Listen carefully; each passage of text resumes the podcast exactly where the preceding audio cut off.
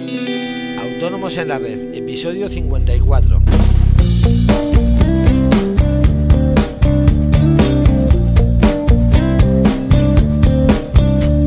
Muy buenos días a todos y bienvenidos un jueves más, un día más a Autónomos en la Red, el podcast en el que hablamos de todos esos temas que interesan a los autónomos, desde IVA, IRPF, impuestos en general, seguros sociales, financiación, en fin, todo lo que nos interesa.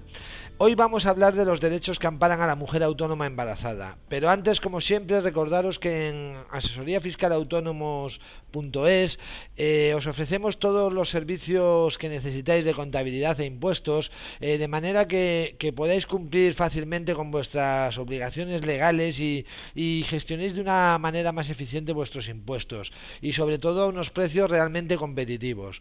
Toda la información la tenéis, como os digo, en nuestra web asesoríafiscalautónomos.es es Cualquier duda que tengáis, ya sea sobre nuestros servicios, dudas fiscales, eh, sugerencias para el podcast, etcétera, eh, podéis enviármelas a través del formulario de contacto de la página e intentaré resolverlas de la manera más clara posible. Y bueno, ahora sí, una vez acabado el autobombo, eh, vamos al tema.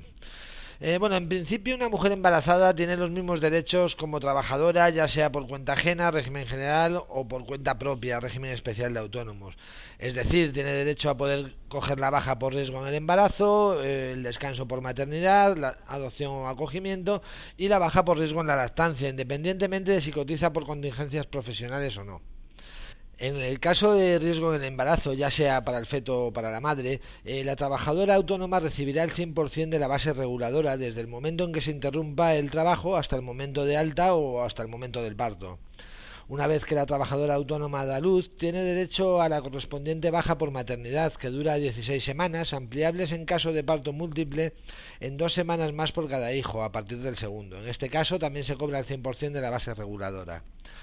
Y por último, en caso de producirse la baja por riesgo en la lactancia, también tendrá derecho a percibir el 100% de la base reguladora hasta que se produzca el alta o el cumplimiento de los nueve meses del hijo. Eh, como hemos visto, en todos los casos se cobra el 100% de la base reguladora, es decir, eh, sobre la base de cotización, no sobre la cuota que se paga.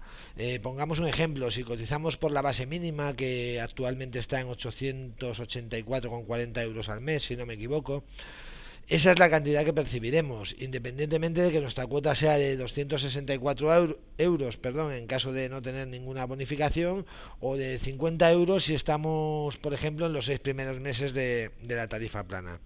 En el caso de las trabajadoras autónomas existe la posibilidad de disfrutar el descanso por maternidad a tiempo parcial, aunque solamente al 50%. De esta manera el descanso por maternidad durará 32 semanas en vez de en vez de 16, bueno, siempre hablando de, que tenga un solo hijo, ¿no? Aunque evidentemente también cobraremos la mitad de nuestra base reguladora.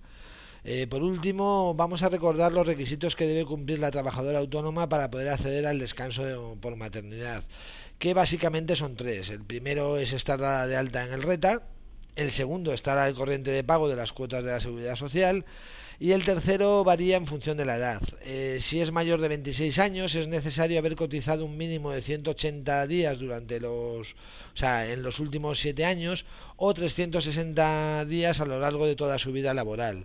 Eh, si tiene entre 21 y 26 años es necesario haber cotizado como como mínimo 90 días en los últimos 7 años o 180 días a, lo largo de toda su vida laboral. Y por último, si es menor de 21 años, no es necesario cumplir un periodo mínimo de cotización. Y bueno, esto es todo por hoy. Espero que este episodio sea de especial utilidad para todas aquellas trabajadoras autónomas que estén embarazadas o estén pensando en ello. Si es así, espero vuestras reseñas y valoraciones de 5 estrellas en iTunes que me harán el hombre más feliz del mundo. Eh, después de vuestras parejas, claro. Eh, hasta mañana, ya viernes por fin, con otra entrega de Más Autónomos en la Red. Adiós.